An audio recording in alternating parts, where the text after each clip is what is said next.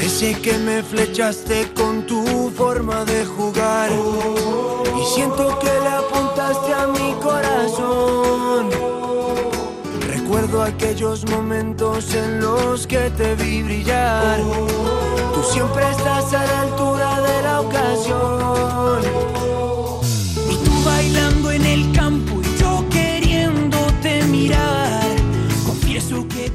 Hola, ¿qué tal? Familia, amigos, bienvenidos a Camino al Cielo, una semana más, el programa especializado de la Liga Smartbank, la liga que más nos gusta, eh, como siempre, como todos los lunes en las madrugadas de Radio Marca y en las noches de Twitch de Fondo Segunda. Y digo que es la liga que más nos gusta porque acaba de finalizar la jornada número 28 en Segunda División con el, atentos, eh, Málaga 3, Real Zaragoza 0. Sí, lo están oyendo bien. Málaga 3, Real Zaragoza 0. Ha ganado el Málaga con doblete de Rubén Castro y con un gol, golazo también, por cierto, uno de los goles de la, de la jornada, de Lago Junior, ¿eh? Increíble el doblete de Rubén Castro, que por cierto también ha igualado con 285 goles en total entre primera y segunda división a Enrique Castro Quini. Poca broma con esto, ¿eh? El eh, resto de resultados de la jornada son Cartagena 2, Real Oviedo 1, Lugo 0, Eibar 2, Leganés 0, Las Palmas 0, Ponferradina 0, Levante 0, Tenerife 1, Mirandés 0, Huesca 1, Granada 1, Alavés 4, Ibiza 2. Eh, eso, además, este ha sido el, gran partido de la jornada por materia goleadora con un hack trick de Luis Rioja. Andorra 1, Real Sporting 0, Burgos 1, Albacete 1, Villarreal B 2, Racing 1 y el ya sabido Málaga 3, Real Zaragoza 1. ¿Esto qué implica? Que Las Palmas sigue líder con 53 unidades, seguido del Deportivo Alavés, que ya está aquí, el conjunto Babazorra en ascenso directo con 52. Pero es que con 51 aparece el Levante. O sea, hay tres equipos en tres puntos y con el Eibar, que también ganó, tiene 50, hay cuatro en tres puntos. Increíble. Luego el Granada viene quinto con 48 y sexto el Albacete con 46. Séptimo el Burgos con 44. Estos dos empataron en un duelo directo que terminó empatando el Albacete a última hora en el plantío. Octavo el Cartagena con 40. Tiene el Leganés 39. El Tenerife tiene 37 igual que el Villarreal B que da un salto muy grande tras ganar ayer por la noche al Racing. Huesca tiene 36, Andorra tiene 35, empieza a oler azufre, azufre con el Oviedo, decimocuarto también eh, ahí con 34, tiene 33 el Sporting, igual que el Mirandés, y el Real Zaragoza, el primer equipo que no descendería sería el Racing con 30, pero a uno en puestos de descenso está la Ponferradina con 29. A 5 de la salvación, sí, sí, a 5 de la salvación está el Málaga, ¿eh? de Pellicer, que hace mucho parecía que diluviaba, pero es que ahora ya 5 puntos después del recital de esta noche no parece tanto. Lugo, penúltimo, 22 puntos a 8 de la salvación, esto parece más complicado, y a 11 el Ibiza colista cierra la clasificación con una distancia ya bastante complicada de salvar. Eh, desde ya inauguramos el sistema de mensajes, podéis ir escribiendo en el chat eh, y os vamos leyendo como siempre porque ya sabéis que sois fundamentales en este programa. Vamos con una de noticias porque se han publicado los límites salariales de los clubes de la liga tras el mercado invernal. Sigue liderando la tabla el Granada a pesar de haber bajado más de 4 millones, eh, el equipo recién descendido de primera a segunda. Pero es que el que menos tiene sorprende mucho es el Club Deportivo Lugo. Y no por el hecho de ser el Lugo, sino que a pesar de vender a Cris Ramos y de deshacerse de Neider Lozano, el Club Deportivo Lugo ha disminuido su límite en 300.000 euros. O sea, esto es increíble. O sea, esto a quien se lo cuente no se lo cree. Y Manuel García de Albeniz, lateral izquierdo de Leibar, se pierde lo que resta de temporada por tener roto el tendón de Aquiles. Fue sustituido en el minuto 21 en el partido de su equipo, el Eibar, en el ancho carro de Lugo. Luis Miguel Ramis alcanza los 110 partidos como técnico del Tenerife y ya es el segundo entrenador del club con más encuentros en la historia disputados. Sin embargo, aún no ha firmado la renovación, ¿eh? la propuesta de renovación que tiene encima de la mesa hasta 2025 porque primero quiere conseguir el objetivo del club para esta temporada, que debe ser la salvación, o los 50 puntos. Eh, además, Jorge Miramón renueva automáticamente tras disputar el número de partidos eh, incluido en la cláusula de su contrato para esa renovación automática. Y hoy se han conocido los horarios de la jornada número 32 que se va a disputar durante el fin de semana de San José.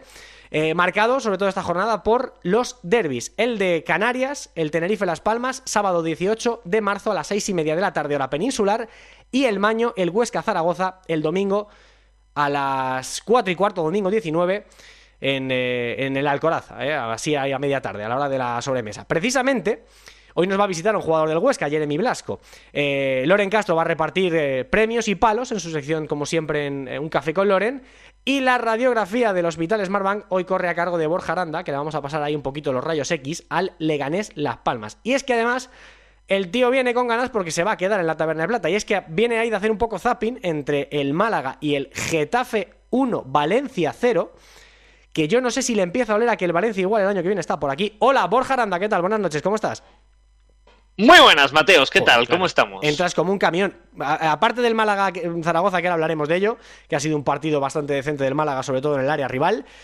¿De verdad tan mala pinta tiene el Valencia?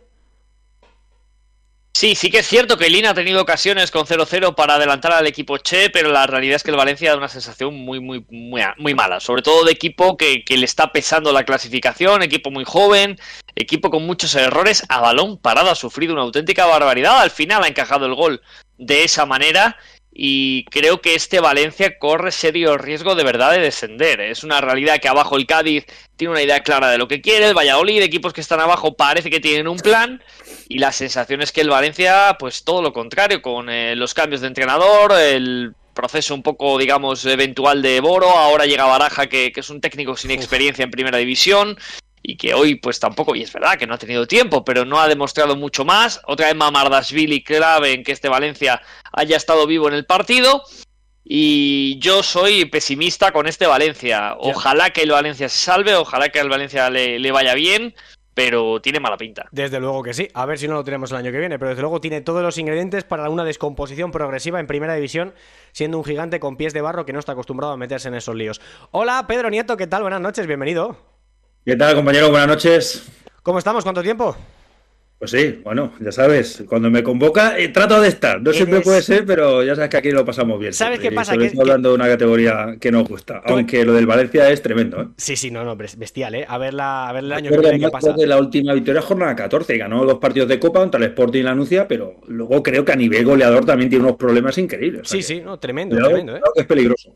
Sí, no, totalmente, totalmente. Eh, te iba a preguntar que, claro, como tú eres como el, el Burgos de Calero, ¿no? Borcadillos de mortadela, lo que pasa que de vez en cuando te ponen el jamón de la conferencia el no sé qué, las competiciones que estás comentando en Movistar, y claro, estás más liado que el fontanero del Titanic. Sí, sí, bueno, que nos gusta comentar a lo mismo. Yo siempre lo digo, me lo mismo que me pongas un, con todos los respetos, obviamente. ¿eh? Un Alcorcón fue en la hora del año pasado que, yo que sé, un Manchester John Boy de, la Champions la misma temporada.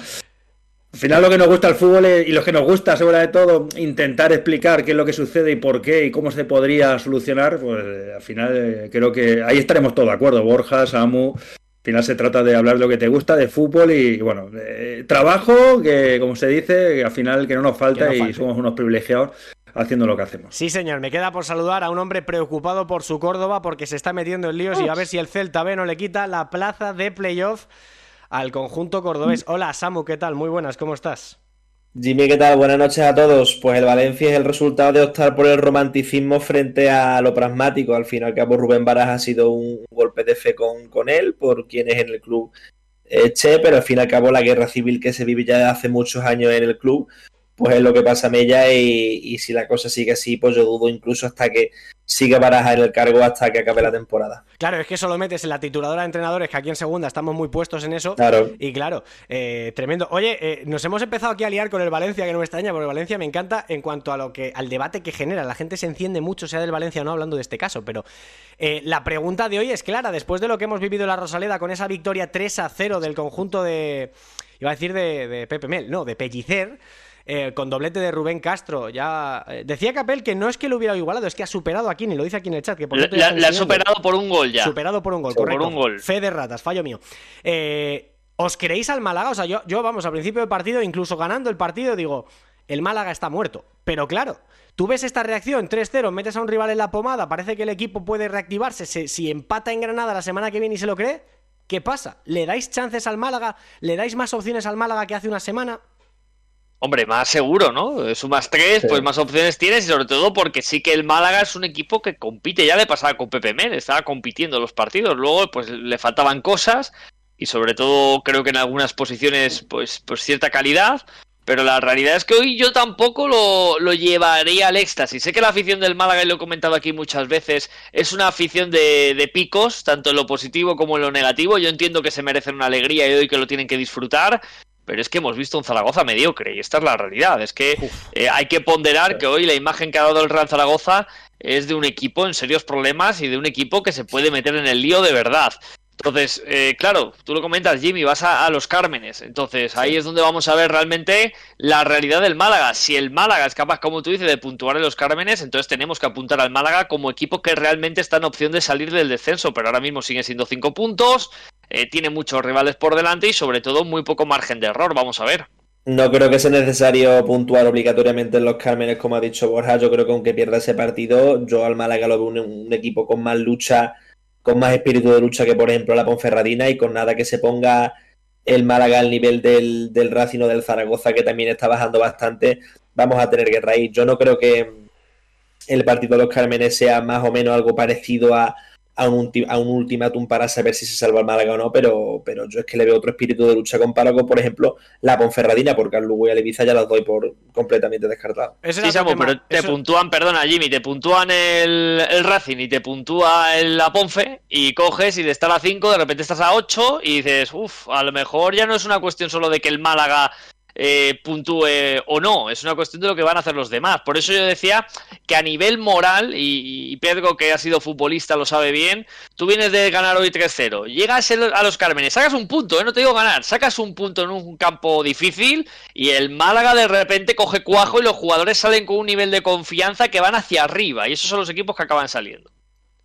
A mí, a mí lo que me ha gustado del Málaga, fíjate, ¿eh? creo que la buena imagen que dio un Gijón, pesar, bueno, el primer partido de Pellicer creo que fue, pero creo que es un equipo, obviamente, con, con carencias en el sentido que hoy, por ejemplo, es verdad que al principio del partido, acuérdate, el Zaragoza ha podido marcar con la de Simeone que, que, que la sacó eh, Ramallo. Eh, Ramallo bajo palos, bueno, pero a mí lo que me gusta de este Málaga, eh, veo difícil todavía, ¿eh? porque no ha sido capaz de ganar dos partidos seguidos desde la temporada pasada, creo que 16, jornada 16-17 del año pasado, ha sido la última vez que, que, ha enlazado dos victorias, que fue contra el Tenerife Las Palmas precisamente, pero es que cuando no eres capaz de haber enlazado dos jornadas consecutivas ganando en lo que vamos de año es difícil. Es verdad que a mí lo que me gusta del Málaga es que es viene de lo donde viene, del Albacete, donde va ganando 1-2, se queda con 10, eso es otro palazo increíble y demuestra personalidad. Yo ahora en este tipo de, de a, a, estas alturas de la temporada, lo que me, me, fijo más en eso, ¿no? En la capacidad de reacción. Eh, futbolista, futbolísticamente las carencias son las que son, pero no porque el futbolista no sepa o, o, o no esté preparado, sino porque el, el, el, el, lastre a nivel de temporada mental es tremendo, ¿no? Y por eso me quedo con la reacción de hoy, ¿no? Es verdad que al principio, la primera parte, pudo adelantarse el Zaragoza y el, y el goleador Rubén Castro que ha estado ahí. Yo me quedo con eso, ¿no? Porque creo que tiene capacidad, tiene, se revuelve, tiene capacidad de respuesta y, y eso, obviamente, a, la, a las alturas de la temporada que estamos y la situación que está en Málaga es muy importante para intentar abordar la salvación, que obviamente si es capaz de sumar en, en, en fíjate, los Carmen, un equipo, un estadio inexpugnable, pues yo creo que sea un punto, seguramente es un punto que salvará a seis, ¿no? Eso es Pero sobre todo enlazar jornadas sin perder para un Málaga que ha demostrado capacidad de revolverse. Ya lo hizo con Pepe Mel, también lo digo, ¿eh? Lo que pasa que, bueno, los que hemos estado en esa situación muchas veces futbolísticamente, yo he tenido dos descensos y no te sale, y no te sale, y no te sale, y no te sale, y no te sale, y al final, ¿verdad? Pues, pero bueno, eh, yo me quedo más cerro a eso, ¿no? A la, a la capacidad de reacción del equipo de Pellicer que hoy con ese 3-0 le tiene que servir para, para, ver el futuro más cercano con más optimismo. Sí, señor. A ver, eh, leo mensajes y vamos con Jeremy Blasco, que ya nos está esperando el jugador del Huesca. Dice por aquí Soins35, después de esta jornada pienso que el Burgos y el Albacete entrarán en playoff y el Granada saldrá. Joder, esta es buena, ¿eh? eh dice Diego Arce, ojito calero, ¿eh? Supongo que no sé a qué se referirá, supongo que al pedazo de entrenador que es, porque ayer otra vez eh, su equipo tácticamente, igual que el Albacete, son de los mejores de segunda división. José Luis 9411, que está ahí, creo que son su Albacete un poco eh, ansioso porque acaba la temporada y, y, mantener el sexto puesto, nos pregunta que cómo vemos la, la, pelea por el sexto puesto. Hoy no íbamos a hablar mucho de ello, pero eh, está preciosa, ¿eh? Así muy rápido, chicos, así en un titular, ¿cómo lo veis? Uf. Completamente imprevisible, volátil. A ver, yo, yo es que a mí el Albacete me gusta mucho. Y sí. yo, y yo, aparte de que Rubén Alves Me encanta, es cierto que Calero es un grandísimo entrenador, pero tengo dudas de que el Burgos hasta la jornada 42 Aguante, ¿no? me pueda aguantar el ritmo de, del Albacete, eh, que creo que tiene más cosas. Vale. A, a nivel, a nivel calidad. Eh, Pedro, eh, si te digo Burgos, Albacete, Leganés, Cartagena u otro cualquiera que no está en la pomada todavía, ¿cuál dirías? Así, eh, a vuela pluma. Pues fíjate, a día de hoy me quedaría con el Albacete y el Leganés. Son los dos que mejor ven, ¿no? El Leganés es verdad que está también. el inicio, pero el Albacete estoy muy de acuerdo con lo que dice Borja. Creo que, que tiene más argumentos y cuando tú estás arriba, y, la- y no lo digo por decirlo, creo que la experiencia ya, y vosotros lo sabéis seguro, eh, no solo te sirve, eh, que no sea una crítica eh, a lo que hace Calero, que a mí me encanta, porque tiene las, ideas clarísimas, pero eh, cuando tienes que ir a, a- a por algo más, necesitas tener algo más. A ver si me entiendo. Creo que, bueno, es una, es una, una, obviedad y una evidencia, ¿no? Y el, y el, y el, y el Albacete lo ha demostrado, con Higinio, con Dubasín, que nos está encantando, con, con Manu, eh, que, que es espectacular, con uno Alechea que nos está sorprendiendo. Creo que el equipo tiene más argumentos ofensivos, sobre todo a la hora de ir a buscar los partidos. El Burgos, obviamente yo me quito el sombrero, ojalá esté ahí muchas, muchas jornadas, pero yo creo que va a estar, fíjate, a día de hoy, yo eh, creo ¿no? que va a estar entre Leganés, que va a llegar, va a llegar, porque va a llegar, y el, y el equipo manchego. Bueno, te has mojado. Eh, me dice aquí por privado David Racinguista 87, Jimmy, estoy un poco preocupado por la situación del Racing, mal planteamiento, poca intensidad, sin ganas de nada, parecía que estaban jugando muy tranquilos, como si estuviéramos salvados. ¿Qué pasa con el Racing de José Alberto? ¿El inicio del Mister era humo o qué está pasando? No, no, están calientes también en Santander con el mal partido del Racing ayer, sobre todo con la mala actitud. Pero bueno, hoy vamos a hablar mucho de la zona baja, ¿eh? que es el tema principal, con el Zaragoza, con el Málaga, con el Sporting, que también tenemos que analizarlo. Pero vamos por partes, lo primero es saludar a nuestro invitado de hoy, porque nos está esperando ya desde Huesca el exjugador canterano de la Real Sociedad, Jeremy Blasco, que hoy viene a pasar un ratito con nosotros y para hablar de segunda división, del Huesca, de fútbol y de lo que se tercia. Así que desde ya hablamos con el futbolista del Huesca, el defensa Jeremy Blasco.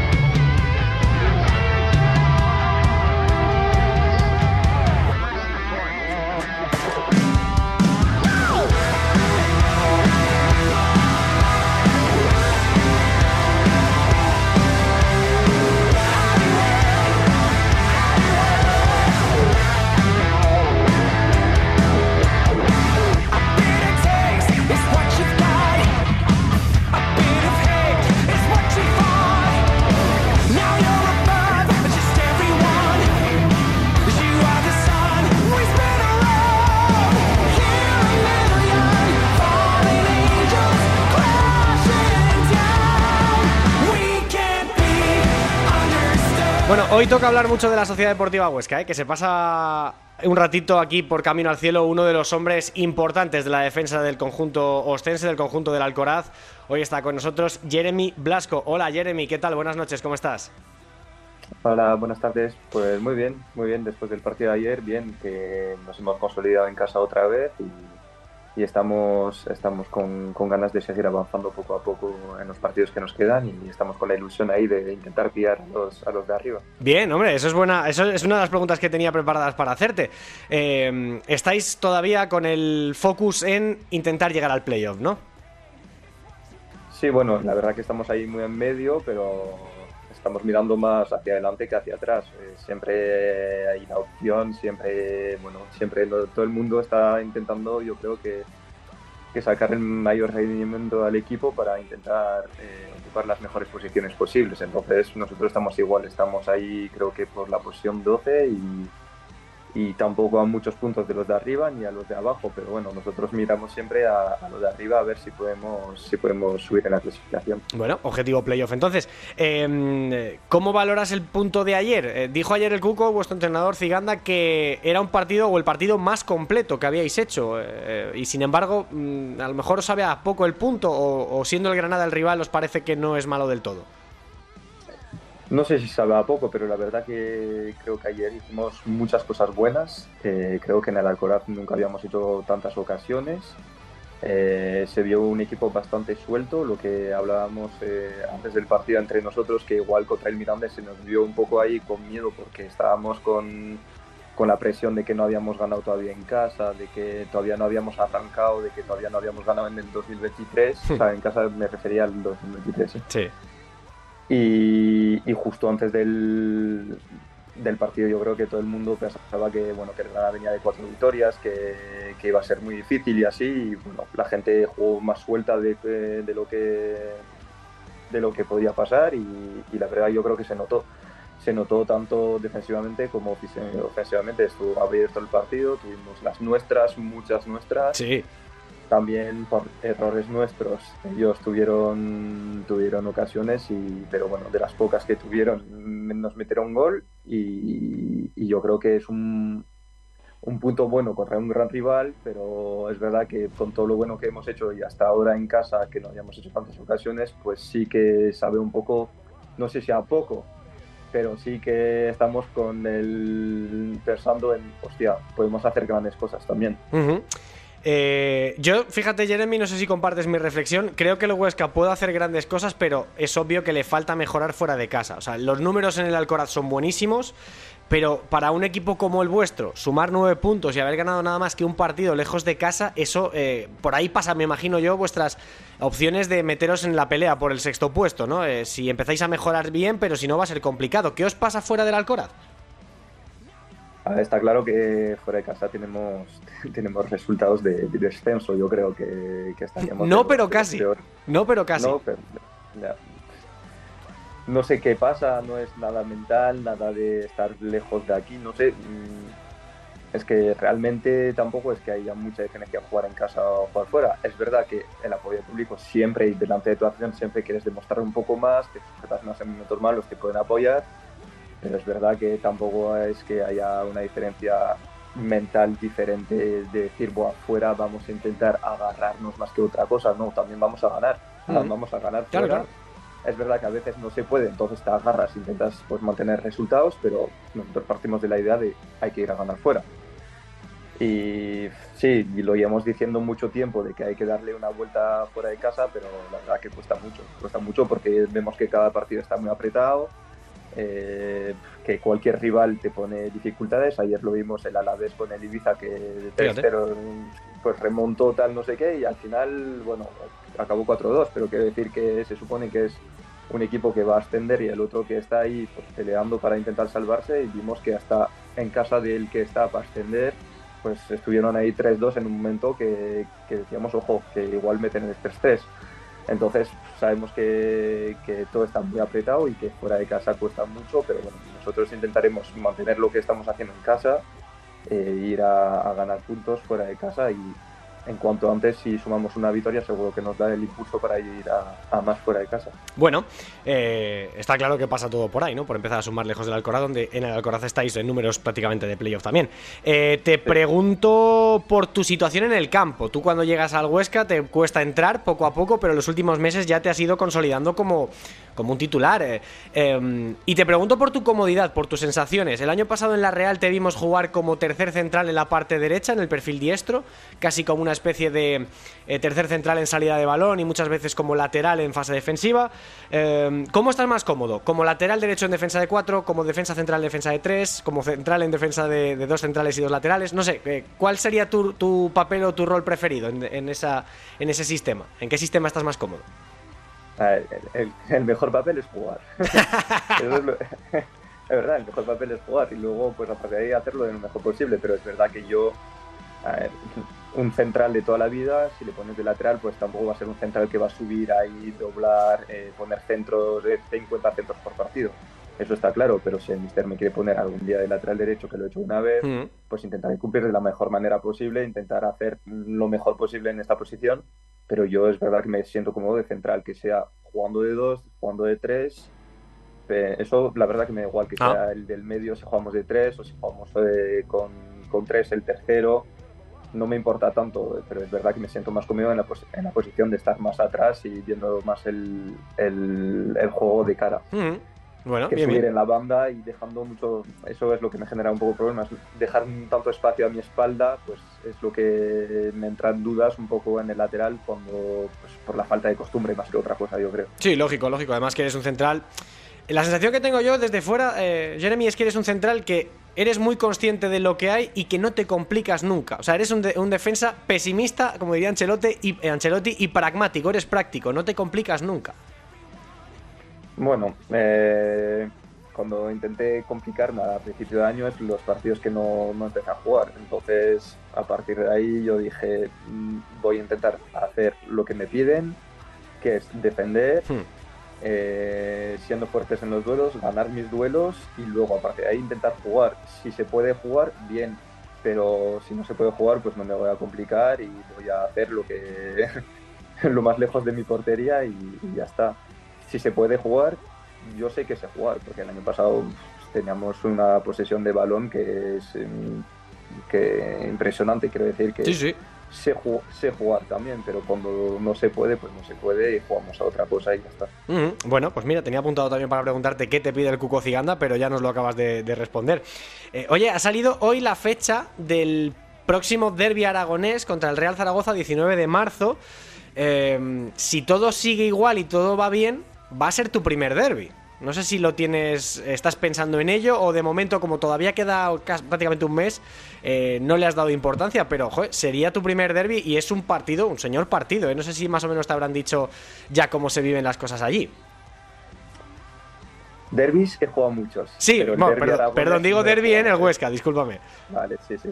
Eh, sí, bueno, al final, pues lo que te he dicho, o sea, derbis he jugado muchos, sé más o menos lo que es el ambiente de un derby, lo que es la presión de un derby es verdad que va a ser mi primer derby en el fútbol profesional en, en Aragón, o sea, aquí con el Huesca.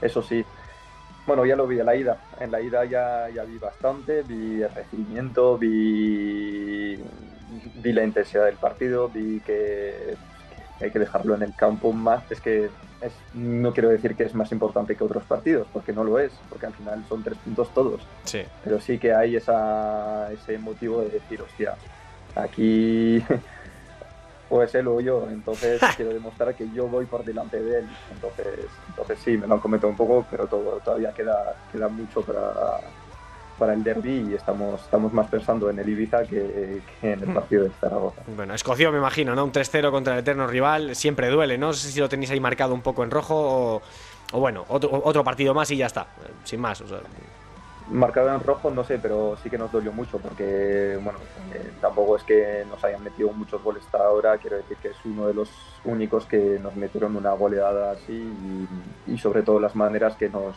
bueno, que, los 10 primeros minutos del partido fueron, fueron muy malos, la entrada al partido y que a partir de ahí ya nos remontamos. Hmm. O sea, no le dimos la vuelta. Entonces, está marcado ahí en rojo, pero, pero en naranja oscuro. me gusta, me gusta, sí señor. Bueno, va a estar chulo seguro. ¿eh? Además en casa, en el Alcoraz, un estadio donde soléis cumplir siempre. O sea que bueno, eh, va a haber que... Ese partido va a haber que disputarlo. Oye, te pregunto, eh, antes de preguntarte un poco por ti en el aspecto individual, por tu vida, por tu carrera... Eh, quiero preguntarte por una cosa que es bastante desagradable y que ha sido noticia durante toda la semana, que es el famoso caso Negreira del Fútbol Club Barcelona.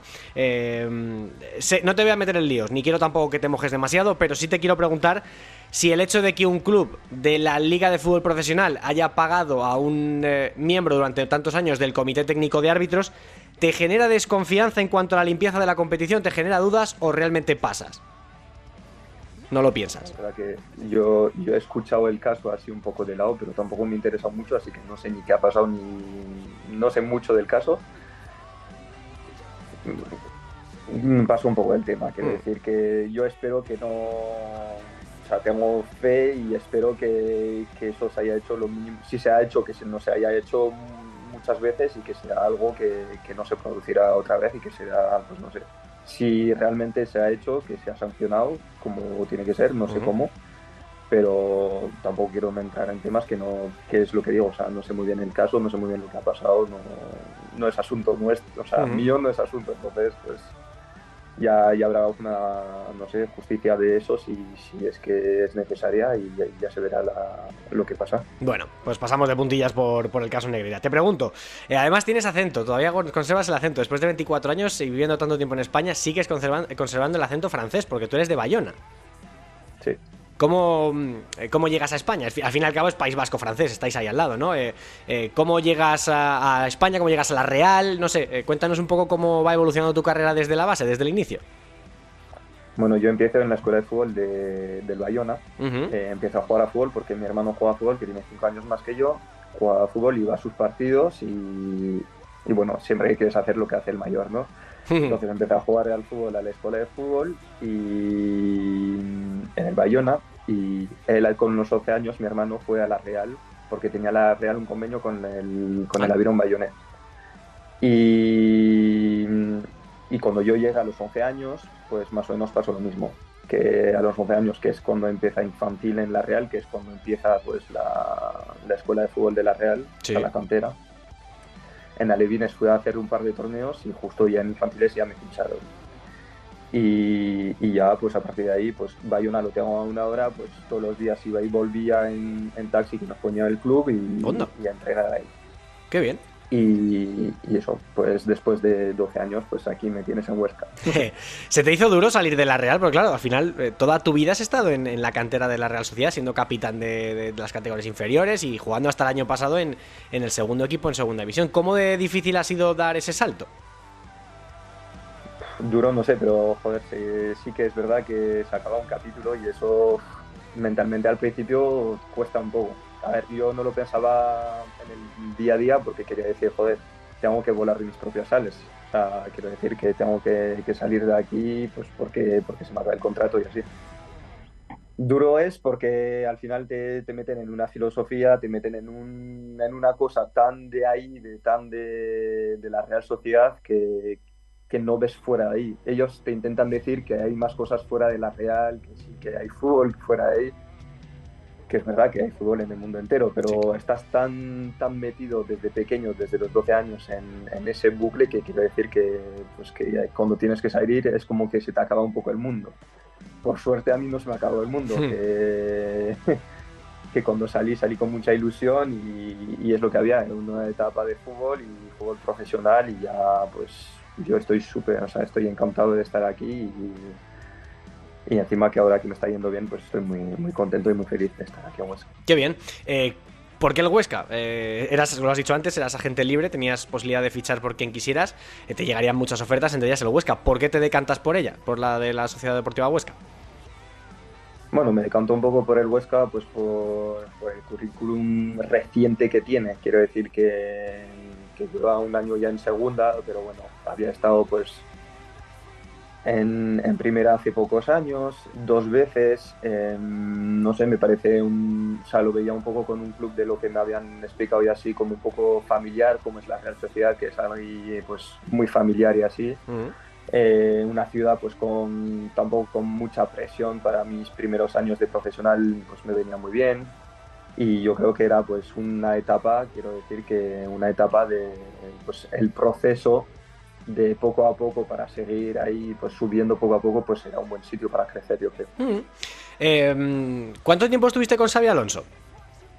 tres años ¿Es el entrenador que más te ha marcado de alguna manera? Eh, ¿O guardas a lo mejor más aprendizaje de otros anteriores? Aprendizaje, en el aprendizaje han servido todos, la verdad. O sea, eso es verdad. Han, han servido todos para una cosa u otra.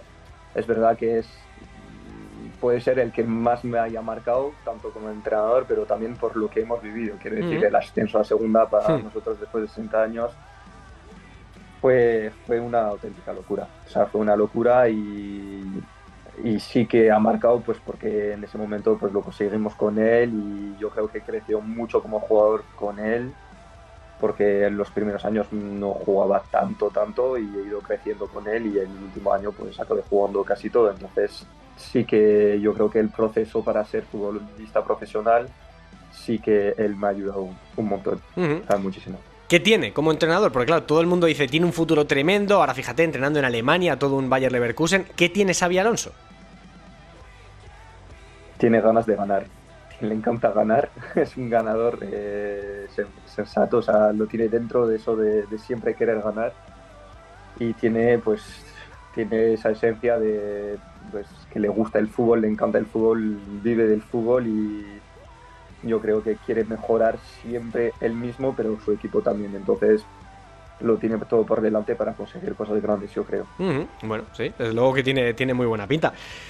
Pues Jeremy Blasco, te voy a hacer la última. Eh, ha sido un placer tenerte por aquí por Camino al Cielo en Radio Marca y Fondo Segunda. La última pregunta siempre es la misma para todos los que pasáis por aquí, eh, sobre todo si es la primera vez que lo hacéis. Em, al margen del fútbol, eh, ¿a qué se dedica Jeremy Blasco? ¿Cuáles son sus aficiones?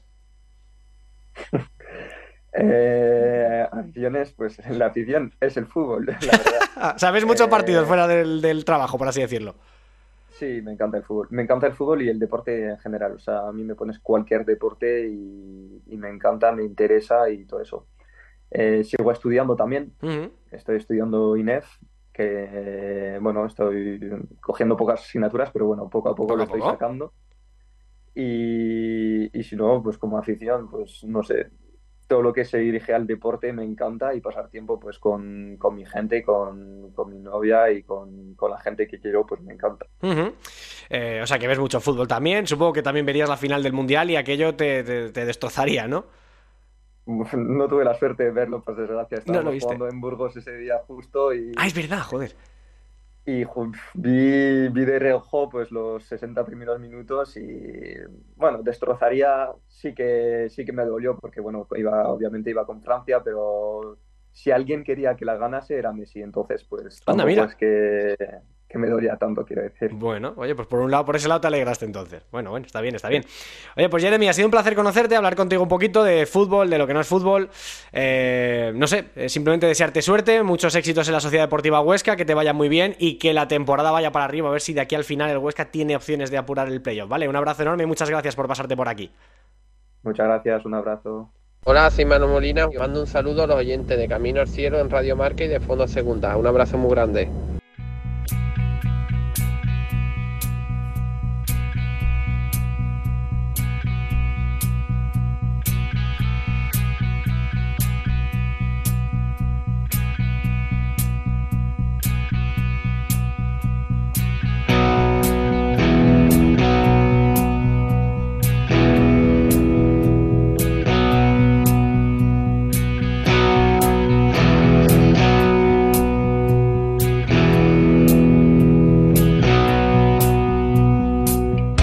Ser eh, tema principal en la Taberna de Plata, evidentemente, no podemos ponernos de lado eh, de cara a la situación del Sporting, hay que empezar ya a afrontarla como una situación preocupante de un equipo que tiene que conformarse con conseguir los 50 puntos y el año que viene ya se verá, porque ahora mismo este Sporting de Gijón, por mucho que diga su entrenador Miguel Ángel Ramírez, no está para mucho más. Pero bueno, esta es la sección de Loren y sobre todo quiero escuchar su opinión como sportinguista que es y como periodista que sigue el día a día del equipo asturiano. Hola Loren, compañero de Radio Sporting, ¿cómo estás?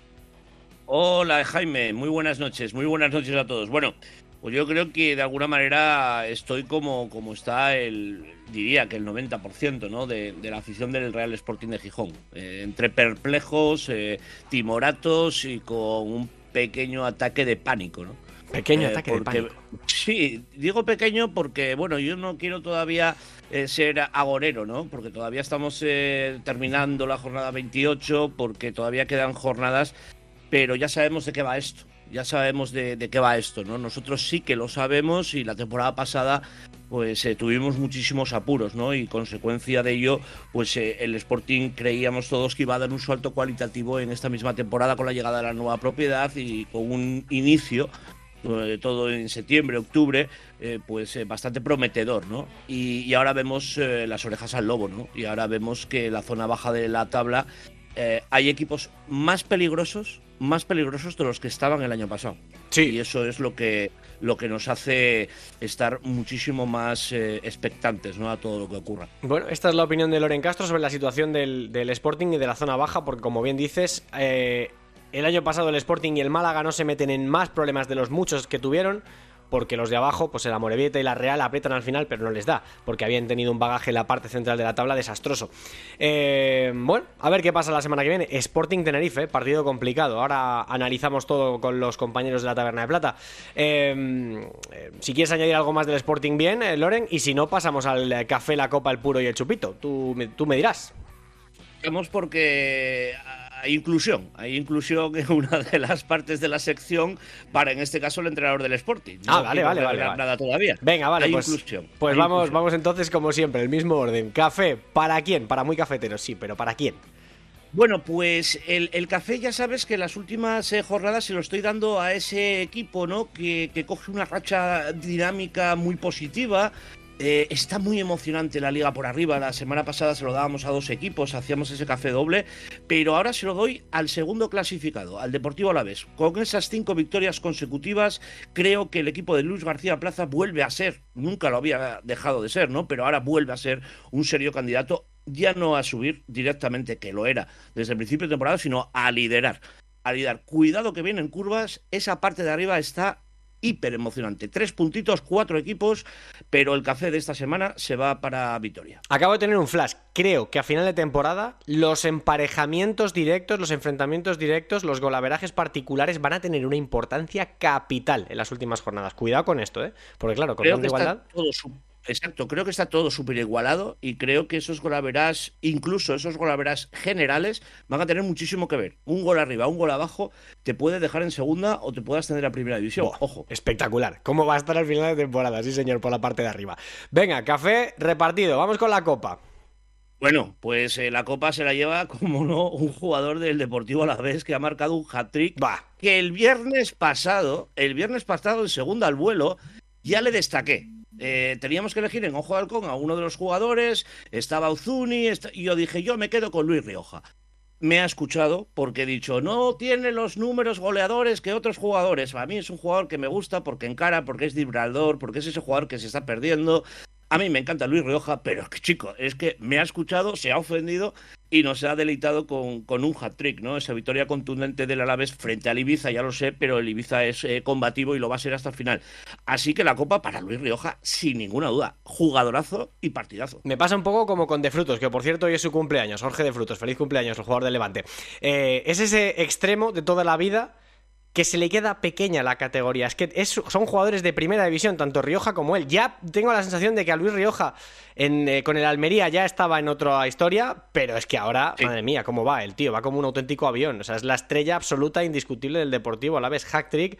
El otro día también, eh, bueno, teniendo una influencia capital en el partido de la Romareda. No sé, me parece una locura de futbolista. Por eso desde aquí le pido perdón por haber dicho que no tiene cifras, grandes cifras goleadoras. Me ha escuchado, se ha ofendido y, bueno, eh, que lo vuelva a hacer, ¿eh? Escucha, no las tiene, pero las tendrá, ¿eh? O sea, porque a este ritmo, vamos, va a terminar pillando a Uzuni como sigue así. Bueno, repartida la copa, aunque, escucha, siempre ponemos el concepto copa como para brindar con alegría, pero hay gente que a veces necesita las copas en momentos delicados. Y yo creo que hay alguno por ahí en la Liga Smartbank que necesita copa para levantar el ánimo y también un puro para templar los nervios, porque cómo están algunos, ¿eh? y ya no solamente en el campo, sino fuera de él, ¿eh? Sí, eh, el, puro de esta semana, eh, lógicamente la gente pensará, y conociéndome y viendo lo que tengo por aquí detrás, pues que es lógico que también beneficia a mi equipo y en cierto modo, pues también le critique, ¿no? Y en este caso es al entrenador del Real Sporting de Gijón, Miguel Ángel Ramírez ha demostrado en la rueda de prensa después de terminar el partido de Andorra en una pregunta muy sencilla de contestar, hay muchísimas frases hechas, eh, ha contestado que hay tiempo para todo, que la cosa está muy igualada y que no renuncia absolutamente a nada. Señor Miguel Ángel Ramírez, esto es la Liga Smartbank, en esta casa la conocemos perfectamente, todo está igualado, siempre lo ha estado y ha demostrado ser un desconocedor absoluto de la segunda división española. No se puede decir, después de haber perdido en Andorra, con todos los respetos a, Andorra, que es un no solo recién ascendido, sino un debutante en la categoría, que llevaba cinco derrotas consecutivas, decir que el Sporting aspira a todo simplemente por el hecho de quedar bien. Esto no va de hacer papeles, esto va de ganar partidos y sobre todo va de que el Sporting recupere el estatus que merece, pero para merecerlo hay que empezar a jugar un poquito al fútbol, porque si juegas mejor al fútbol estás más cerca de ganar partidos, como lo ha demostrado, por ejemplo, el Andorra que a pesar de derrotas, nunca ha dejado de jugar bien al fútbol. Me gusta cuando los entrenadores contestan a las preguntas con titulares y, yo agradezco que Miguel Ángel Ramírez sea tan valiente en rueda de prensa porque siempre dice cosas, ¿no? Y además habla de fútbol. Lo que pasa es que, claro, eh, yo prefiero esto que en una frase hecha. Lo que pasa cuando dices algo que no es consecuente con la realidad, coño, la gente se preocupa porque piensan que su entrenador no tiene los pies en el suelo, lo cual es una, es un problema, es un problema grande. Entonces, yo también comparto que, por mucho que Miguel Ángel Ramírez expresara y justificara su respuesta, bastante bien, por cierto, creo que es, eh, pues eso, eh, estar pensando en comer caviar cuando no estás ni para comer chopet. Hay matemáticas, Jimmy. Eh, esto es evidente que las hay, pero cuando estás a 13 puntos de la sexta posición, no solamente dependes de ti mismo, sino dependes de que los demás también pierdas, eh, pierdan. Entonces, no se trata solamente de que tú ganes, es que encima además tienes que empezar a ver a equipos de la parte alta eh, perdiendo, ¿no? Y visto lo visto, lo que hay en la zona de playoff, lo que hay en la zona de ascenso directo, pues pinta de perder mucho no tienen, ¿eh? No, no, desde luego que no. Eh, vale, pues puro repartido, la bronca de la semana se la vuelve a llevar el entrenador del Sporting. Vamos a cerrar con el formato Vini. ¿Quién brinda con ese vaso de chupito en la Liga Smartbank esta semana? Pues fíjate, estuve dudando entre dos jugadores de, la Andorra, ¿no? Después de esas cinco derrotas, eh, la victoria ante, ante el Sporting. Estaba con Iván Gil, pero yo creo que tenéis alguna pinzadita por ahí esta noche con, con Iván Gil. Entonces eh. me he decantado me he decantado por otro jugador, me he decantado por Mika Mármol. Al principio de temporada es un jugador que se lo rifó media segunda división, que finalmente entiendo que por ciertos lazos pues ha acabado en, en el Andorra. Vaya central Jimmy, vaya central de futuro, qué salida de balón, qué soltura, qué forma de elegante de salir con el balón controlado desde atrás, qué forma de incorporarse al ataque, qué forma de defender tanto a nivel marcaje individual como eh, en, en, este caso pues eh, por, por como muchos centrales, ¿no? Que son intuitivos, ¿no? Lo tiene absolutamente todo. Estamos ante un central de muchísimo futuro, así que mi chupito de esta semana se va para mí Cambarmo. De hecho, uff, Mm, yo, vamos, si por mí fuera, yo lo habría metido en el 11 ideal de la semana, porque me parece que hace un partido impecable. Eh, y por cierto, también, eh, creo que. Eh, sí, no es Mika Mármol el que choca con, con Cuellar en la jugada esa del gol que, anulan, ¿no? no sé, me parece un central tremendo, pero. Lo tiene todo, Jimmy, lo tiene todo. Pero yo me quedo sobre todo con la elegancia como central, ¿no? Sacando la pelota. sale con, Sí, sí, con rotundidad eh, y, repito, la palabra elegancia, ¿no? Que, también es, es, importante en el fútbol, ¿no? Que no solamente sepas jugar, sino que además lo demuestras. Sí, señor, creo que son 21 años la criatura tiene. 21, correcto. 21 años tiene Mika Mármol, o sea que Señores, ojeadores, en la Liga Smartbank hay mucho talento y en Mica Mármol hay una auténtica cantera, haciendo ahí un poco símil con el apellido. Eh, Loren Castro, ha sido un placer cada semana, como siempre, café, copa puro y chupito de la mano del eh, director eh, de Radio Sporting. Te mandamos un abrazo enorme, mucho ánimo y a ver qué tal la semana que viene, a ver si no tenemos que comentar otro disgusto en clave sportinguista, ¿eh? Bueno, eh, se supone que el entrenador del Sporting es eh, de la Unión Deportiva Las Palmas. A ver si ve un poquito de derby en el Sporting Tenerife. A ver qué pasa. un abrazo, majo. Chao. Venga, seguimos. Vamos con la radiografía de la Liga Smartbank esta semana, que precisamente tiene como protagonista a un equipo canario.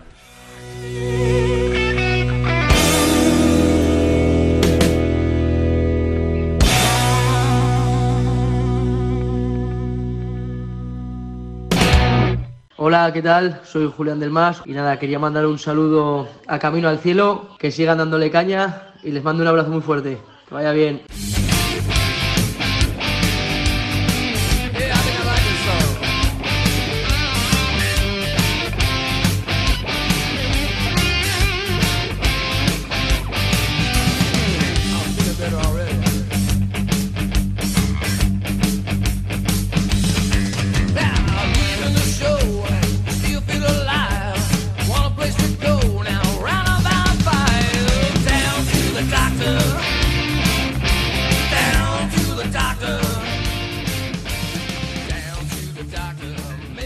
Vamos rápido con la radiografía de la Liga Smartbank. Como cada semana le metemos el bisturí a uno de los equipos eh, clave de la categoría, eh, o que ha hecho mejor partido tácticamente hablando, o que eh, ha destacado por alguna cuestión.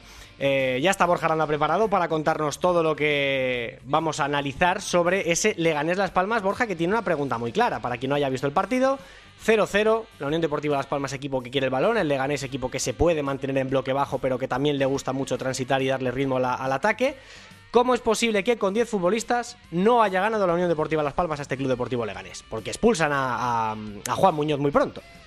A los 16 minutos, y, es una realidad, el Leganés sale bien al partido. Todos cuando vimos la alineación pensábamos que iba a jugar con tres centrales puros, eh, pero la realidad es que no. Lo que planteó el Leganés era jugar con cuatro atrás, con cuatro en el centro del campo donde metía a Miramón, que esa fue la sorpresa en, la disposición táctica, y luego con Muñoz, Arnaiz, Raba, Sigasaki moviéndose continuamente para despistar a los jugadores de Las Palmas. Claro, Las Palmas tenía encima un debe y es que en el lateral izquierdo estaba Enrique Clemente, que no es precisamente el lateral más profundo para lo que suele jugar Las Palmas. Entonces, de esa manera, tenía más controlado a Moleiro, porque no tenía un constante 2 para 1 realmente donde pudiese romper al Lega, y el Lega sale bien al partido, y el Lega sorprende y tiene una gran ocasión para ponerse por delante.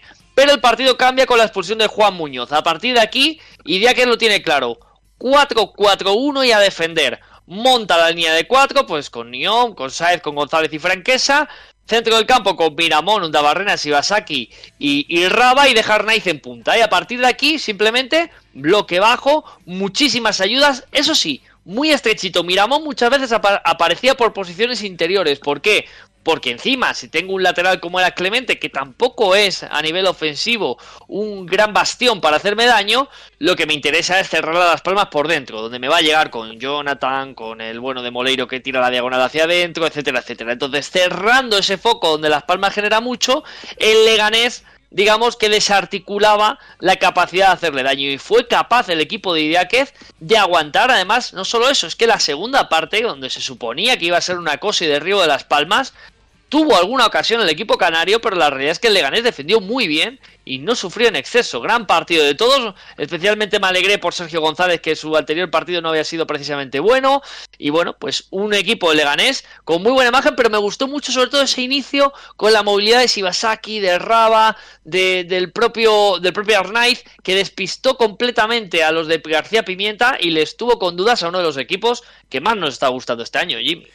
Pues sí, señor, coincido, porque la primera parte, lo dije, me pareció que el Leganés compitió muy bien, eh, las ocasiones más claras las tuvieron ellos, y desde luego que estaban tan cerca de cada jugador que recibía el balón en la Unión Deportiva Las Palmas, que era un equipo que se la tenía que quitar de encima hacia atrás, porque no podía ni tenía opciones de jugar hacia adelante, porque no había ni espacio ni tiempo para pensar. Lo cual ahí creo que Leganés hizo un trabajo espectacular y para mí Diáquez, vamos, clave en su intervención para que el equipo eh, sacara un punto contra el líder. Eh, vale, Borja, radiografía cerrada, le hemos metido los rayos X al Leganés Las Palmas. No te muevas porque arranca la taberna de plata ya sí que sí, hablando de muchas cositas relacionadas con los puestos de descenso, ¿eh?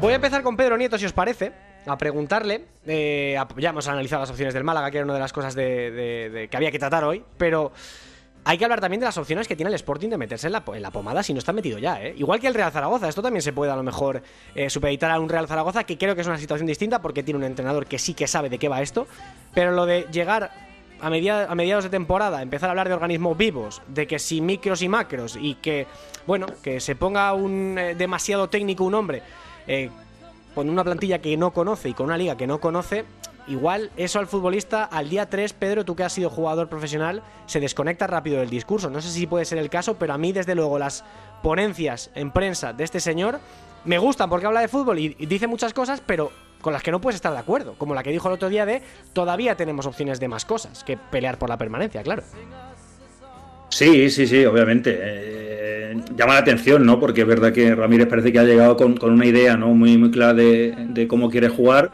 Yo personalmente creo que eh, mm, creo que no tiene las herramientas para jugar como él quiere.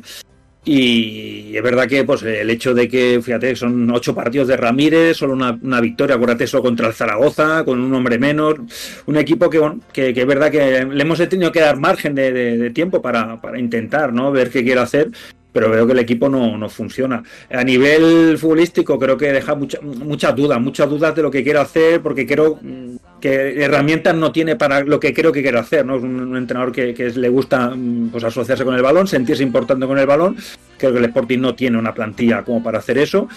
Y creo que el discurso, luego hablando, ¿no? En ruedas de prensa, como futbolista, yo también te digo, cuando un equipo anda con el agua al cuello, como es el Sporting, es tremendo la, mala dinámica del equipo, solo una, victoria en ocho partidos, acordados también las derrotas con, en Copa contra Valencia que fueron duras. Al final el futbolista necesita eh, ser práctico también, lo que le digas que sea práctico, ¿no? Que, que, volver un poco a la practicidad. De verdad que con Abelardo era un equipo bueno, bastante previsible en el sentido, un equipo como muchos en segunda división que quieren hacerse sólidos desde la defensa y luego ir creciendo. Creo que tenía mimbre con Otero, con Carrillo, con Kepo, incluso al principio de temporada que parecía que era un futbolista diferente, donde una posición del, del Sporting en la media punta, y seguramente que Borja me dará razón, ha tenido muchos problemas históricamente. Villalba, Manu García, no han acabado de tener ese media punta, parecía que Kepo podía ser. Y, bueno, creo que eh, el, forzar ¿no? a jugar algo que no tienes, creo que está llevando un estrés demasiado grande a los futbolistas y creo que el futbolista no está cómodo, no está cómodo en, en, ese, en contexto. Y eso se refleja en los partidos, en, los resultados y sobre todo un equipo que con Abelardo te gustará más, te gustará menos, pero sabías a lo que iba a jugar eh, pero ahora mismo yo creo que el Sporting está a la deriva, sinceramente. Digo una cosa más, Borja, ya te dejo, ya me callo porque tenéis mucho que decir sobre este caso. Pero cuando un entrenador, tú además que también eres entrenador, sale a decir que la expulsión de un rival, como ocurrió en Butarque, le ha trastocado los planes porque no estaba preparado para esa situación en el partido, es para coger el carnet de entrenador y decir, aquí lo tenéis, yo me voy. O sea, ¿cómo un entrenador puede decir que no está preparado para que al rival le expulsen a un futbolista porque tú preparas el partido para jugar contra 11? Mira, eh, aquí se equivoca gravemente el grupo Orlegui queriendo apostar por un hombre que, que, bueno, que no... Sí, sí, dale, Samu, dale, venga. No, no, no que, es culpa del Grupo Orlegui y de Miguel Ángel Ramírez al fin y al cabo. El Grupo Orlegui por querer apostar por un hombre que a sabiendas de que no tiene experiencia en esta categoría y dejándose llevar por esa copa que consiguió en Sudamérica, aún así lo contrata, sabiendo de las urgencias que tiene el Sporting por meterse al playoff. Que ahora mismo, con el paso de las fechas y con la deriva tan preocupante del equipo, ya el objetivo no es el playoff, sino no bajar, que lo iba a decir. Y luego también Miguel Ángel Ramírez también ha tenido culpa por querer implantar un método muy técnico, querer saber, querer decir que conoce la categoría cuando realmente no, y querer poner un sistema eh, en este equipo no teniendo los perfiles, pues también eso ha hecho que él contribuya aún más a la culpa del equipo. Y ahora mismo, como digo, insisto, eh, con el Sporting tenemos un caso realmente dudoso de para dónde va el equipo. Para arriba no. Dudoso no, ya te lo digo yo, va para abajo. De arriba no va. No, para abajo, pero, va, pero para abajo de bajar o para abajo de, de que está ahí eh, rozando, rozando, pero no baja. Pero es que con la, con la dinámica que tiene, parece de lo primero. Parece que va a ser para abajo de que baja y se mete con los que están en la, en la pomada. A mí me preocupan muchas cosas. Sobre lo que me has preguntado, Jimmy, de lo que decía Ramírez de jugar contra 10, de, que no estaba preparado, yo, yo, tengo la sensación de que Ramírez eh, juega un partido personal en las ruedas de prensa. Y el partido personal es intentar demostrar en rueda de prensa que sabe más de fútbol que los demás.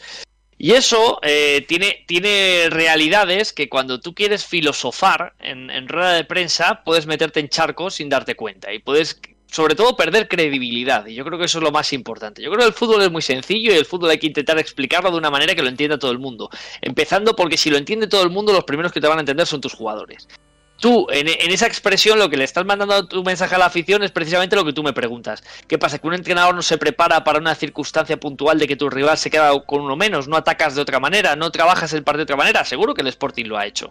Pero eh, digamos que para excusarse a lo mejor del mal partido del Sporting, utiliza esa expresión e intenta pues saber más que la persona que le pregunta. Yo creo que al final Ramírez lo que está demostrando, y, cojo el hilo de lo que ha dicho Pedro y un poco lo que ha dicho Samu, es que es un entrenador que en vez de adaptarse a lo que tiene el Sporting para intentar sacar el máximo rendimiento de aquí a junio, lo que está haciendo es intentar imponer yo soy este señor, este entrenador que viene de hacer grandes cosas en Sudamérica y ahora vais a jugar a lo que yo quiero que de esta manera vamos a hacer grandes cosas. Oye, pues a lo mejor no tiene las piezas.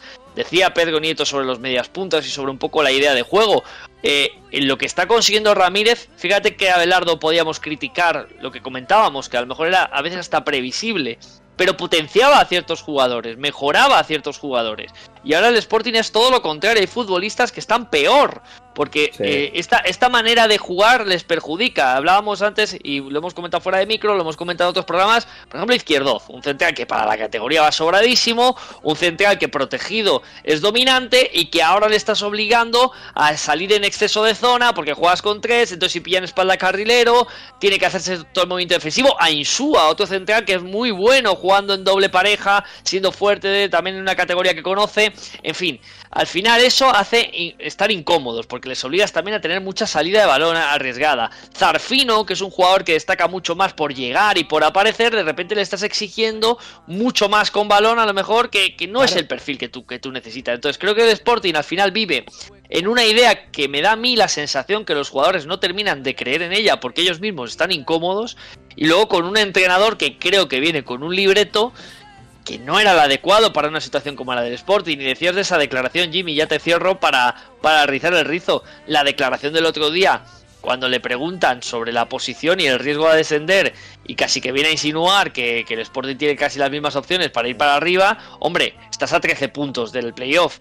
Por lo tanto, si estás más cerquita del descenso que del playoff y por muchos puntos, a lo mejor es más lógico que empieces a plantearte que como pierdas dos partidos más y los de abajo empiezan a apretar y todos conocemos la Liga Smartbank y los últimos ocho partidos empiezan a apretar los de abajo y a sumar, te metes en el jaleo. Hombre, Vamos, sobre todo porque el Sporting tampoco estaba preparado para esto, ni tampoco creo que tenga jugadores mentalmente preparados para esto. Quiero decir, Zarfino es un líder que ya se las ha visto eh, canutas en, en, en Corcón y en, muchos sitios. pero ¿qué le vas a pedir a Pedro Díaz, que ya estuvo el año pasado a punto de bajar, pero ¿qué le vas a pedir a Pedro Díaz, a Guille Rosas, a, a a futbolistas ah, jóvenes de la cantera que sí, que hubo un año que estuvieron a punto, bueno, que subieron, que narices con Abelardo, subieron en 2015 una pandilla de guajes, de canteranos, que es el modelo que tiene que seguir el Sporting, pero que no todos los años va a sonar la flauta. Entonces, si no tienes líderes en el vestuario, que es un poco lo que le pasa en el Valencia, y llega otro tío, que es el que tiene que capitanear el barco, y no es capaz de sacar lo mejor de sus futbolistas porque lo único que hace es vender humo y motos en rueda de prensa, ¿qué le queda a este Sporting?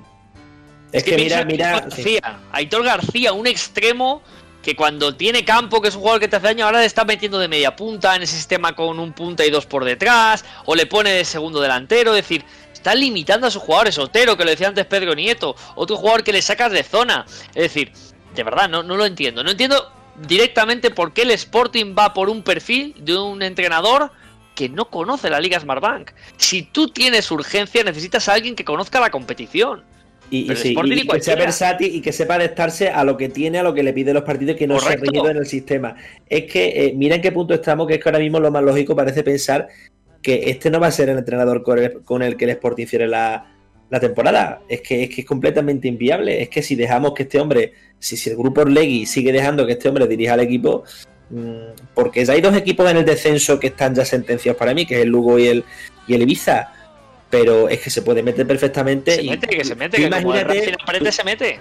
Tú imagínate eh, otro entrenador más en el Sporting que quiero pensar que esta vez el grupo Orlegui, la propiedad del, del club, optará por un perfil más, más práctico, más, más de adaptarse a lo que tiene, porque es que yo veo completamente inviable, y lo digo con esta antelación, que Miguel Ángel Ramírez eh, llega hasta el fin de temporada con el, con el Sporting. Pero ahí, Samu, tienes un problema. Perdona, Pedro, y te dejo enseguida. No, no, no, no, eh, traes a Miguel Ángel Ramírez como una apuesta a mitad de temporada, porque es tu apuesta personal, por un hombre que en Sudamérica, pues eso, había tenido una carrera ya, bueno, medianamente dilatada. Te equivocas porque te pegas un tiro en el pie y ves que Miguel Ángel Ramírez no funciona y no sale. Lo cambias ¿Cuándo lo cambias? ¿En qué momento? Cuando el Sporting esté ya tocando el descenso o dentro del descenso, ¿quién va a venir a comprarte esa moto? ¿Quién va a venir a montar ese caballo que está ya cojo y, sediento? Es que el grupo Orlegui va a contrarreloj para reaccionar y ha traído una apuesta que ha salido mal. Cambia. O sea, lo siento mucho, cambia, porque no puedes. O sea, igual Miguel Ángel Ramírez es la hostia como entrenador, con perdón. Pero no, lo que dice siempre Borja y lo que ha dicho Pedro antes, es que tú no puedes pretender incorporar un contraestilo a lo que ya había en mitad de temporada. Tienes que ser práctico. Entonces, Miguel Ángel Ramírez para el año que viene en un equipo de segunda, perfecto. Ahora no, ahora no, porque el jugador se pierde entre tanto mensaje. Entonces, el Sporting tiene un problema. Y cuando quiera cargarse a Miguel Ángel Ramírez, que se lo querrán cargar, porque les entrará prisa, a ver quién viene a coger esta, esta, este burro. Claro. Al final empezaron a llamar a los gym de turno y a los entrenadores que conocen la no categoría porque viene la urgencia. Pues no Borja, el mira, mira, tú traes a un gym de turno en la jornada 32 o 31 viendo cómo está el Sporting, que está mal, pero está fuera del descenso y parece más competitivo a priori que la Ponferradina, por ejemplo, que el Racing, y te salva el equipo. Y ya está. Yo creo que le van a dar más margen porque al fin y al cabo el Sporting tiene más credenciales de, de permanecer que de bajar. Pero te llega un gym de turno en la jornada 31-32, hasta aquí está la 42, y te salva el equipo perfectamente. Pero Samu Pedro ha sido futbolista y Pedro no lo puede contar. Cuando tienes tantos entrenadores, tantos estilos, tantos cambios, al final es el propio futbolista el que llega a la fase final sin, sin creer en sí mismo porque ya no sabe el camino para ganar. Yo, mira, yo siempre digo una cosa. Eh, eh, cuando llegamos a estas alturas de temporada, el- cuando le tengo que voltear los partidos, eh, dejo lo táctico, técnico a un lado. Al final, y sobre todo los equipos que están mal. Al final, el futbolista te- tiene que saber. O sea, me la estoy jugando, me la estoy jugando y, y- y tienes que coger. Ahí hay un grupo, hay un grupo de capitanes, coger al mister y decirle, mister, no va así, no va así. Es verdad que parece algo raro, ¿no? Pero es normal en un grupo. Yo, como futbolista, en momentos complicados, que los he pasado y muchos, eh, pues había reuniones de entrenadores con futbolistas y ser práctico, ser práctico desde el mensaje hasta la propuesta y, no pasa nada. O sea, al final yo creo que eh, los grandes entrenadores también se han, bueno, se, han hecho grandes, por decirlo de alguna manera, rectificando sobre la marcha. Pero a mí me da la sensación que con la rueda de prensa que dice, que bueno, que hace, realiza Miguel Ángel Ramírez, es que quiere sentar cátedra con algo que, que es difícil, que es difícil, que puede ser, y le ha ido bien, perfecto, seguramente que sí. Pero ahora mismo yo creo que el Sporting está en un momento de duda, que creo que, y la sensación que tengo de ver al equipo es que no me, no me transmite nada. Y me atrevo a decir, sin tener información, también te lo digo, que desde dentro del vestuario mm, no hay comodidad, no hay comodidad, no hay comodidad. El equipo, el futbolista no está cómodo, está fuera, eh, necesita ser práctico el equipo para mí, ¿no? Y bueno, pues eh, fíjate, eh, estamos haciendo seguramente bueno a Belardo eh, de hace alguna jornada, ¿no? Con lo cual, una situación complicada y fíjate el, el- el- el calendario que tiene. Es Tenerife y, y- y Albacete, ahora estos dos partidos, Es con lo cual, cuidado.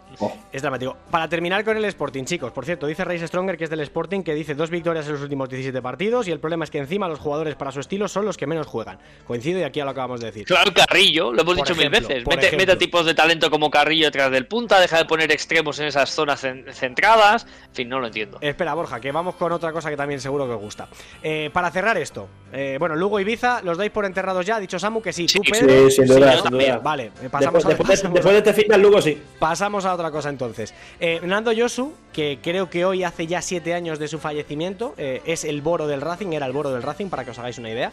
Era ese entrenador que llegaba para salvar al equipo cuando quedaban cinco jornadas y decía, señores, cada uno en su sitio, defensa de cinco, tres centrocampistas y dos delanteros, y el primer día todos a comer y a hacer piña. Eran sus tres preceptos y el Racing se salvaba siempre. Pues a lo mejor en vez de traer a un chamán, eh, a un vendedor de, de, pues eso, de, de, de pócimas mágicas, a lo mejor lo que hay que hacer es traer un tío de fútbol eh, y que esté más, de fútbol español, vamos, que esté más acostumbrado a estas cosas. Pero bueno, eh, Cristo también por aquí apuntan, ¿eh? que es otro jugador que podría encajar bien. no Otro, está- otro no jugador. Es que mucho. son justo los dos que para mí en ese sistema, con un puntanato, puedes meterles ahí. Tú imagínate Carrillo y Cristo, y ya tienes generadores en zonas interiores, que es lo que buscas, ¿no? Pero bueno. Señores, caso Enríquez Negreira. Sé que a segunda división le pilla de lejos, pero es que es la noticia de la semana. Le he preguntado incluso a Jeremy Blasco, no se ha querido mojar, obviamente. Eh, vosotros que Pedro es hombre de fútbol, Borja es hombre de fútbol, Samu está empezando en el mundo de- del periodismo, de la comunicación y creo que pocas veces ha, vi- ha vivido un escándalo de esta categoría. Os dejo lo que queráis decir sobre esto. Lo que queráis, que empiece quien Pues yo voy a quiera. empezar rápido Dale. y va a ser breve. cuando, cuando hablamos de los valores del fútbol, solo, solo se pierden cuando el árbitro se equivoca o el balón no entra. Eso es así. Yo creo que esto es la punta del iceberg, sinceramente. Esto es algo, eh, obviamente, gravísimo en el fútbol general. eh, pero yo te digo una cosa, yo creo que si se rasca y, se, tira de la manta, podemos ver eh, situaciones muy parecidas. ¿eh? Estoy segurísimo. Es verdad que es escandaloso, Pero vuelvo a decir, eh, a mí me sorprende mucho el silencio de muchos clubes. Yo creo que tendrían que levantar la voz, pero ya no sea porque sea el Barça. Yo creo que el fútbol eh, está en una situación de, de, de, de hastío, de, tú más que yo, de, confrontamiento, seguramente que como la sociedad, ¿no? Porque al final yo creo que es el reflejo de la sociedad. No me quiero poner muy poético aquí, pero a mí me, a mí, yo escuché esa eh, cuando vi la, la noticia, pues te digo una cosa, me quedé igual. Yo es que creo que muchos clubes tendrán muchas cosas que callar, así es, obviamente. Obviamente que sale seguramente lo que interesa. Yo creo que esta noticia se sabía de hace mucho tiempo y, aparece cuando tiene que aparecer. No digo que se maneje la, información para hacer mejor o peor, sino que fíjate que luego a los dos días eh, otros periódicos, eh, diferentes a los medios, sacan facturas, sacan, bueno, pues porque tienen controlada esa situación. Y bueno, y esperan que el primero lo haga.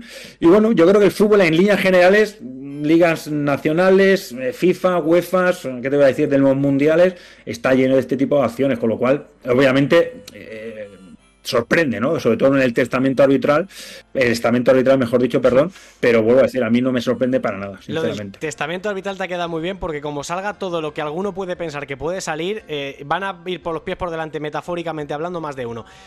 Borja, por ejemplo, tú para, para seguir, ¿qué piensas? cojo un poco el guante de, Pedro y yo creo que sobre todo en la época 80-90 eh, hay un foco muy importante con eh, aquellas maneras y la poca regulación que había muchas cosas. Yo creo que muchos clubes hicieron muchas cosas mal, creo que hay muchos cadáveres, creo que muchos se han librado por prescripciones, no porque no sean delincuentes y siguen estando en clubes de fútbol. Creo que hay una realidad de que todos tienen seguramente en su cajón algún cadáver. Y esto es alguna, alguna evidencia, porque muchos ya son conocidos. Entonces, eh, esto es lo de siempre. Yo no voy a levantar y voy a señalar al de al lado porque a lo mejor luego me van a señalar a mí con otra cosa. Entonces, al final hay un silencio hipócrita generalizado, donde hoy el Sevilla y el Español han levantado un poco la mano y han decidido dar algo de ejemplo. Y creo que al final nos demuestra pues, la realidad de un mundo del fútbol que seguramente está mucho más podrido de lo que todos los que nos gusta y disfrutamos queremos ver. Esto que ha hecho el Fútbol Club Barcelona éticamente es vergonzoso ya solo hablando de ética, ya no quiero ni, siquiera entrar en nada más porque se tienen que demostrar muchas cosas. Porque desde luego tú no tienes a esa persona en esa posición a cambio de nada. Tú no estás pagando un dinero a cambio de nada. ¿A cambio de qué? Pues de un servicio que seguramente es el que tú querías, el que tú necesitabas. Ahora se va a demostrar o se tiene que demostrar que era realmente la función y la realidad que ejercía esta persona.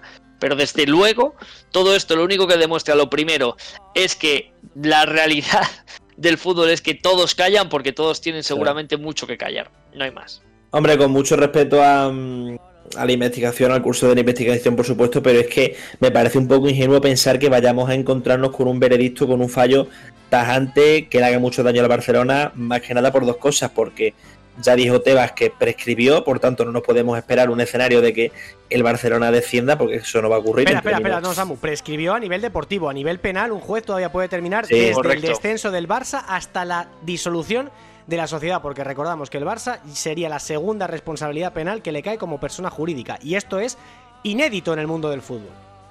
Me cuesta pensar, mm, según lo que dice Jimmy, pues parece que es más coherente de lo que digo, pero mm, me cuesta pensar de verdad que es que eh, nos encontremos con un fallo tajante que le haga mucho daño a Barcelona, porque creo que los clubes grandes pues tirarán también mucho de, mano izquierda y harán que esto eh, no haga mucho daño. Quiero pensar ahora en lo que dice Jimmy, eh, es tan grave que bueno, puede ser que le haga mucho daño, pero me parece un poco ingenuo pensar que a la Barcelona le van a meter un, un tajazo bueno y poco más allá de eso. Samu, tú eres muy joven.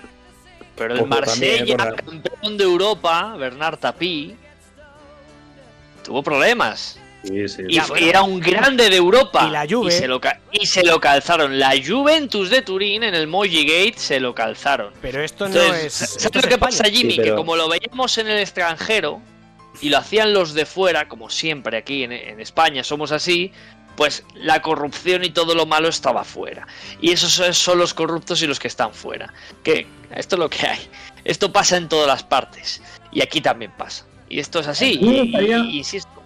Sí, a mí me gustaría por ejemplo, Porque si nos trasladamos, por ejemplo, a, a todos los, a los casos reales de doping que ha habido en, en, España. claro. No ha pasado nada, ya ha habido nombre, ya ha habido nada. Yo, a mí me gustaría que es verdad que es el Barça el, perjudicado, pero aquí no se trata de perjudicado, se trata de, tener una competición eh, ya no porque yo estoy seguro que el, Barça no ha recibido favor, estoy segurísimo, pero es que es como la persona que va a un campo de fútbol le llama negro uno y lo cazan. A lo mejor no es racista, pero, por, por una gilipollez, y perdona que lo digo así, vas a quedar como racista, ¿me entiendo? Y en el Barça va a pasar lo mismo, o sea, no sé qué pasará, ¿eh? si habrá procedimientos, si saldrá perjudicado el Barça a nivel de alguna sanción, no lo sé, pero me da la sensación que qué necesidad, ¿no? Eh, gastarte todo ese pastón en un asesoramiento que voy a decir que para mí es nulo y, y, obsoleto, obsoleto, porque es que no entiendo. Otra cosa es lo que hablamos antes.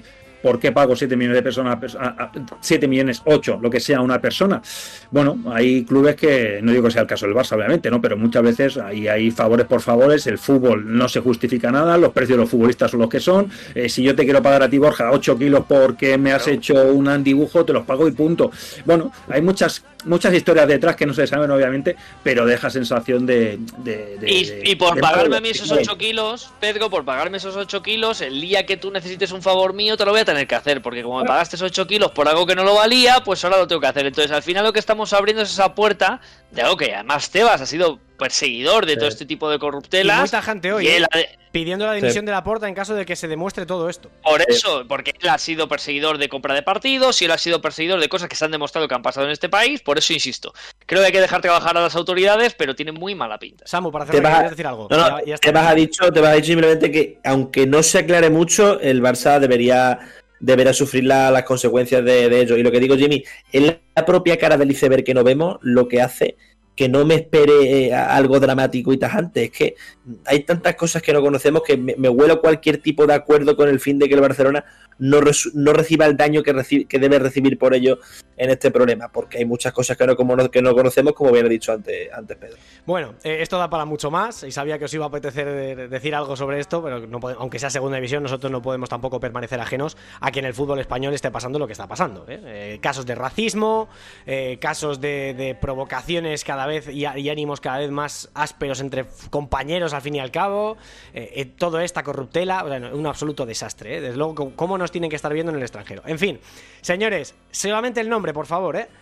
¿Quién es vuestro MVP? Empiezo yo. Para mí, Lander Olaechea, del Albacete. Para ti, Borja, ¿quién sería? Luis Rioja. por eso mío, el mío es Olaechea, porque no te podía pisar el tuyo. Eh, Samu. que diga Pedro, que diga Pedro primero. Pues yo, mira, yo, voy a repetir. Eh, hace una semana recuerdo haber llamado, eh, creo que fue tras la jornada del Villarreal Tenerife, y, me, lo, me, lo, puso difícil porque Nacho y Mellot están, están haciendo una temporada, o en este drama de temporada están increíbles, y, y Mellot estuvo increíble. Le dio equilibrio al equipo, eh, es un futbolista que mí es increíble, eh, dentro de lo que es un defensa, eh, ofensivamente aporta mucho y es de los máximos recuperados de la liga, pero me, me, quedo con esa figura de ese lateral derecho que pocos equipos tienen y el Tenerife lo tiene, y de ahí yo creo que la reacción del equipo de Ramis y una gran victoria entre el Mirandés y me voy a quedar con, con el francés. ¿Tu nombre, ha vuelto. Samu?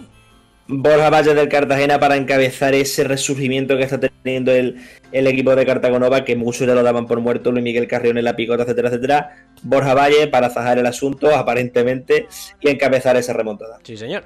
Eh, la alineación sería la, la que ha elegido todo el equipo de Fondo Segunda, es Soriano en portería, Mellot, Berrocal, Jorge Sainzineva en defensa, centro del campo para Olaechea, Iván Gil y Pepe del eh, Cartagena, y arriba lo vais a ver en el grafismo, hay un pequeño cambio de última hora, evidentemente esto hay que prepararlo con tiempo. Y os vais a, ver que aparece Borja Valle, Luis Rioja y Sergio Lozano.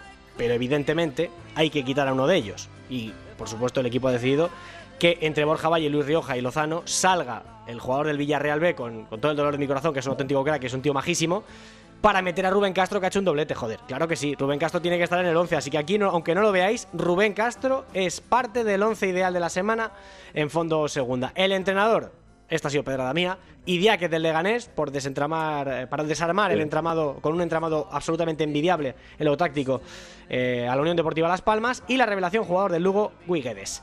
Familia, ha sido un placer hablar con vosotros este ratito de, fútbol, de segunda y de, y de, todo en general. Os mando un abrazo enorme y muchas gracias. Hasta la próxima. Hasta la próxima. Hasta la próxima.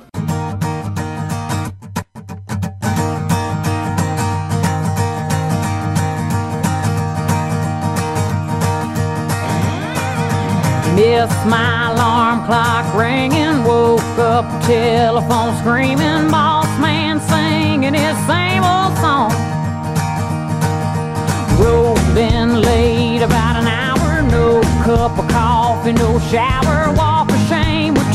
Es que esto no para, ¿eh? Jornada número 29, la última jornada del mes de febrero. Si es que pasa el tiempo volando. Febrero se ha pasado a una velocidad de absoluto vértigo, ni nos hemos enterado, ¿eh? Pero estamos disfrutando mucho de la categoría ¿eh? y seguiremos haciéndolo porque este fin de semana, empezando por lo del viernes 24 a las 9 de la noche, arranca una nueva jornada en la Liga Smartbank con un auténtico partidazo desde Ipurúa. 9 de la noche, el filial de Villarreal visita a uno de los máximos aspirantes al ascenso directo, Eibar Villarreal B, en la Liga Smartbank. Así como inicio de fiesta no está mal, pero lo del sábado no se queda corto, ¿eh? 4 y cuarto Deportivo Alavés Cartagena, misma hora para un duelo directo por la permanencia entre el Racing de Santander y el Andorra. Y entre medias parón, a las 6 y media no hay Liga Smartbank, y a las 9, Club Deportivo Mirandés Leganés, a las 9 de la noche, repito, y a las 9 también, Sporting Tenerife. Vaya drama en el Molinón, ¿eh? ¿Cómo está el Sporting? 2 de la tarde ya del domingo 26 de febrero. Unión Deportiva Ibiza, Sociedad Deportiva Huesca. A las 4 y cuarto, turno de la sobremesa para el Levante Lugo y el Real Zaragoza Burgos. 6 y media, Las Palmas Ponferradina. Y a las 9 cierra, cierra el turno dominical el Carlos Tartiere con un pedazo de Real Oviedo Albacete. Y casi que se podría decir que el partido de la jornada, con el debido respeto a lo mejor al Sporting Tenerife, lo dejamos para las 9 de la noche del lunes 27 de febrero, con un encuentro por todo lo alto de los Cármenes entre el Granada y el Málaga. Y todo esto lo vamos a contar en Fondo Segunda, en Radio Marca. Eh, como siempre, marcador con los Pablos, con Pablo López, con Pablo Juan Arena y todo el equipo que hace posible la radio del deporte. Así que, si os ha gustado el programa, como siempre os digo, aquí os esperamos la semana que viene, próximo lunes, dos y media de la madrugada en Radio Marca y a las 11 en el Twitch de Fondo Segunda. Hasta entonces, sed felices y disfrutad del fútbol y de la semana, que todavía estamos ya a estas horas a martes. Queda mucho para el fin de. Chao, chao, ánimo.